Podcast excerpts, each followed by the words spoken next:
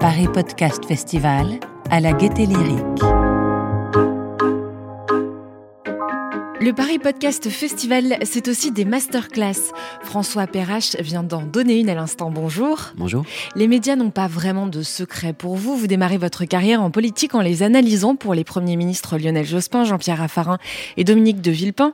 Puis vous mettez en place le dispositif d'analyse de l'opinion sur le web pendant la fin du second mandat du président Jacques Chirac. Après les avoir utilisés, analysés, traduits, vous prêtiez votre voix en tant que comédien à des fictions sonores et la France Culture vous propose en 2014 d'écrire une série radiophonique politique, 57 rue de Varennes, une chronique sur un Premier ministre imaginaire. Votre première expérience en tant qu'auteur radio, vous pouvez nous en parler? Oui, ben, vous avez très bien résumé la situation. Moi, j'ai eu plusieurs vies, comme beaucoup de gens.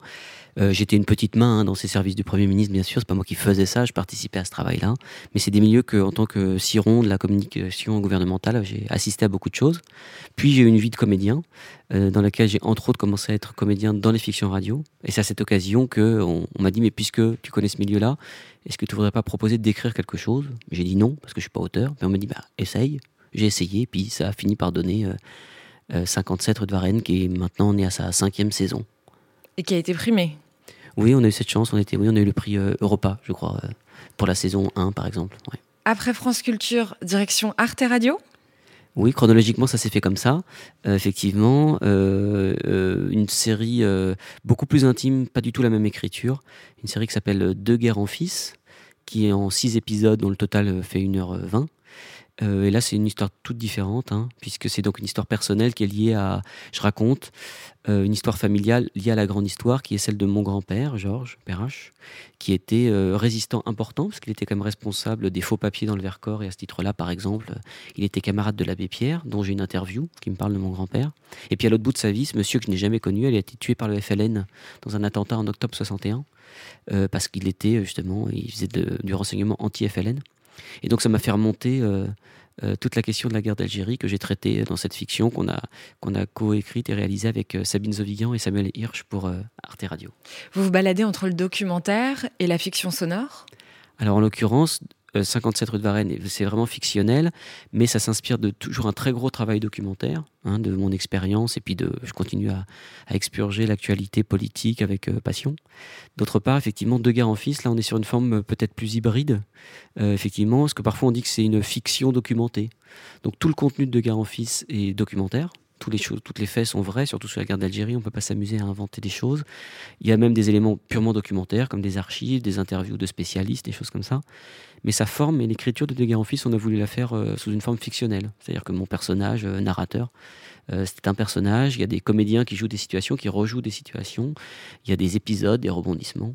Donc c'est une forme fictionnelle et un contenu documentaire. Mais peut-être, si on a une seconde pour le dire, je crois que c'est un je ne sais pas si on peut dire que c'est dans l'air du temps, mais que les formes s'hybrident un petit peu. C'est-à-dire que, par exemple, je ne suis pas du tout spécialiste, mais même des formes documentaires canoniques comme Les Pieds sur Terre ou euh, la série documentaire, qui sont des magnifiques séries, souvent j'ai l'impression qu'il y a plus de subjectivité maintenant, et que les producteurs de ces émissions, plus souvent, racontent leur sujet à travers parfois leur expérience personnelle. Donc il y a parfois une forme d'hybridation entre euh, la fiction et la culture. Et puis on peut parler aussi de l'émission de l'expérience d'Aurélie Charon, qui je crois, euh, je ne vais pas parler en son nom, mais je crois dès euh, son cahier des charges sur les fonds baptismaux, elle évoquait la recherche de formes hybrides entre le documentaire et, et la fiction. Vous travaillez sur France Inter, sur France Culture, vous baladez sur différents médias, vous faites aussi du coup du podcast natif, comme ça a été le cas pour Arte Radio. C'est quoi les vraies différences entre la radio FM et le podcast? Alors, y en a-t-il Je ne sais pas. Là encore, il y a, peut-être une, hybridation et puis de, des, courants euh, transversaux euh, qui s'inspirent mutuellement de l'un et de l'autre. Euh, les choses qui, sont, qui vont de soi, hein, c'est un peu des portes ouvertes, mais elles sont quand même essentielles. C'est qu'à l'antenne, on est très souvent imposé par un format. Donc quand j'écris pour France Culture, ça m'arrive pas non plus toutes les semaines, hein, mais j'en fais une, par an au moins. C'est déjà beaucoup de travail de faire 5 épisodes de 30 minutes à peu près pour 57 rue de Varennes. Mais là, on doit faire 5 épisodes de 28 euh, minutes 40. Donc le format, il est quand même très imposé. Après, se posent d'autres questions. C'est diffusé à l'antenne, donc c'est une fois par jour, par exemple, quand c'est à l'antenne. Donc il faut que les débuts d'épisodes permettent des relances et permettent de résumer ce qui s'est passé avant, etc. Question qu'on ne se pose pas en podcast où on peut binger les épisodes d'un coup. Et puis d'autre part, Euh, sur Arte Radio, par exemple, là, j'avais pas de, pour deux guerres en fils, j'avais aucune contrainte de format. Donc, on fait des épisodes courts, des épisodes longs. On a cru devoir faire avec Sabine cinq épisodes, puis en cours d'écriture, on s'est dit, ben, on va en rajouter un sixième. C'est possible de le faire. Et puis, autre différence peut-être de fond, mais il y en aurait tellement à dire. Euh, plus encore peut-être que pour l'antenne, même si c'est le cas aussi pour l'antenne, mais au podcast, évidemment, les gens peuvent zapper encore plus facilement. Donc il y a quand même un enjeu, je crois, spécifique d'accroche qui est encore plus important sur le podcast. Il faut vraiment que les toutes premières minutes accrochent vraiment les gens. Euh, il y a ce podcast américain, euh, je crois que c'est This American Life, où ils racontent qu'ils ont fait 32 versions de la première minute. Donc, 32 versions de la première. Pour chercher exactement le, le bon début, la bonne accroche. Et puis après, éthiquement, faut, faut accrocher les gens, mais de le faire de manière pas trop euh, putassière, pour tout dire. Donc là, c'est une question d'éthique, mais faut les intéresser sans euh, forcément parler de sexe, de mort et de etc. Mais il, y a quand même un ton à trouver immédiatement, je crois, en podcast, qui est très important, plus encore qu'en fiction euh, antenne, je dirais. C'est les mises en garde que vous avez données à l'instant à la masterclass du Paris Podcast Festival Ouh là là, je ne fais pas faire de mise en garde, il faut, faut, enthousiasmer les gens, il faut leur donner envie. Euh, non, non, et puis, bah, oui, j'ai donné, euh, je sais pas si, en l'occurrence, j'ai pas parlé de ça, parce que la question n'a pas été posée, mais euh, oui, on a essayé de donner quelques, non pas des tuyaux, parce que ça marche jamais, il n'y a pas de recette, heureusement, mais oui, j'ai fait état de mes expériences et comment moi, je bosse, puis d'autres bossent très, très différemment. Et alors, comment vous, vous bossez? Ah, euh, ben, euh, par exemple, on parlait de ça. Euh, une question a été posée sur la part de l'improvisation. Il n'y a pas du tout d'improvisation dans ma manière d'écrire. Moi, j'écris tout. C'est pour ça qu'on fait 12, 13, 14 versions avant d'arriver en studio. Peut-être un fil conducteur qui s'est dégagé, mais je n'ai pas, réfléchi à ça avant de le dire tout à l'heure, par exemple. Mais dans mon travail spécifiquement, d'abord, il n'est jamais tout seul, toujours avec d'autres auteurs, avec d'autres réalisateurs, avec les conseillers littéraires, enfin, il y a plein de monde. Même dès l'écriture, c'est un travail d'équipe déjà. Donc comment je travaille en équipe. Et puis, euh, en l'occurrence, chez moi, il y a peut-être deux dominantes euh, pour l'instant qui sont euh, une base documentaire. Donc même si c'est de la fiction, on se documenter à fond, parce qu'on n'écrit bien que sur ce qu'on connaît bien. C'est la base de tous vos projets, ça Ouais, que ce soit De guerre en fils, ou sur... J'ai bossé sur l'affaire Fillon, sur la famille Le Pen, sur la guerre d'Algérie, sur la vie politique, on écrit bien que sur ce qu'on connaît bien. Et puis il y a des sujets sensibles, on ne peut pas écrire n'importe quoi sur l'affaire Fillon, parce que c'est une affaire en cours. On ne peut pas écrire n'importe quoi sur la guerre d'Algérie, parce que ça concerne 6 millions de personnes qui ont souffert de ça et qui en souffrent encore. Et quand on fait de la fiction par-dessus du documentaire, comment... où est la limite? Bah, Elle est éthique. Euh, est savoir ce qu'on peut dire en fiction.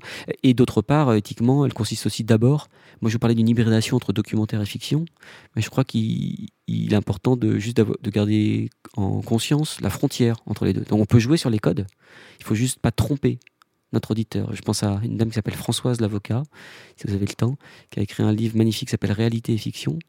Oui, réalité et fiction, je crois, qui parle de cette nécessité de réinventer la frontière entre les deux. Et parfois, je trouve qu'actuellement, les collègues font ce qu'ils veulent, mais il y, a une frontière qui est pas nette. L'hybridation, c'est bien, mais quand elle est floue et qu'elle n'est pas maîtrisée ou qu'on le fait à l'insu de l'auditeur, c'est quelque chose avec lequel je suis, je suis moins à l'aise, les histoires d'autofiction, des choses comme ça. Est-ce qu'on a le droit de citer les gens euh, qui existent vraiment? Je crois pas, moi, pour ma part, par exemple. Mais donc euh, voilà, il faut, faut jouer avec les codes de la fiction et du réel, mais il faut le faire en transparence et au moins en conscience, je crois. Et toujours dans l'objectif d'informer à travers euh, même une fiction documentaire. Oui, ou informer. Alors c'est pas toujours, on n'est pas toujours là pour informer. On, des, on peut jamais jouer des idées en fait. C'est jamais très intéressant les idées. Donc il faut que ce soit aussi porté par euh, quelque chose d'émotionnel. Mais euh, l'un n'empêche pas l'autre. Hein. Je parler de ça tout à l'heure. Il faut réfléchir beaucoup parce que plus on réfléchit, plus on aura euh, matière à sentir. Donc on a des sensations qui sont qui sont plus fines. Voilà. Donc il faut faire réfléchir les gens. Puis il faut pas leur apporter des réponses. Il faut leur suggérer des questions évidemment quoi. Elle vous sert à quoi à vous votre voix? Elle me sert à quoi? Mm. À gagner ma croûte. Je suis comédien ce qui est bien à la radio, c'est vrai dans d'autres médias, mais euh, en création, c'est qu'il y a de la place pour tout le monde. Donc euh, j'ai une voix qui est par exemple pas très radiophonique. J'ai une voix plutôt euh, aiguë, j'articule pas très bien, etc. Donc, mais On par contre, pas pareil. Ouais, mais enfin en tout cas, je veux dire, j'ai pas du tout, je suis pas du tout équipé pour faire de la narration et faire les belles narrations avec cette grosse voix, etc. Mais il y a de la place pour tout le monde en fiction. Donc pour des petits personnages comme moi, un peu vifs, un peu, un peu benets. Mais donc elle me permet quoi? Ben, Elle me permet de de gagner ma croûte et puis de quelle chance quoi, et quelle responsabilité de pouvoir s'exprimer, de pouvoir écrire et, et porter les textes des autres. Ça, c'est merveilleux. Quelques-unes de vos productions radiophoniques que vous nous conseillez d'aller écouter? Les miennes? Oui. Ah, euh, ben, je sais pas. De guerre en fils, c'est peut-être quand même, donc pour Arte Radio, c'est quand même euh, voilà, une des choses les plus intimes que j'ai faites avec Sabine Zovigan et Samuel Hirsch. Euh, voilà, et puis ben, tout 57 rue de Varennes, oui, peut-être. par exemple. c'est dur, hein Oui, oui.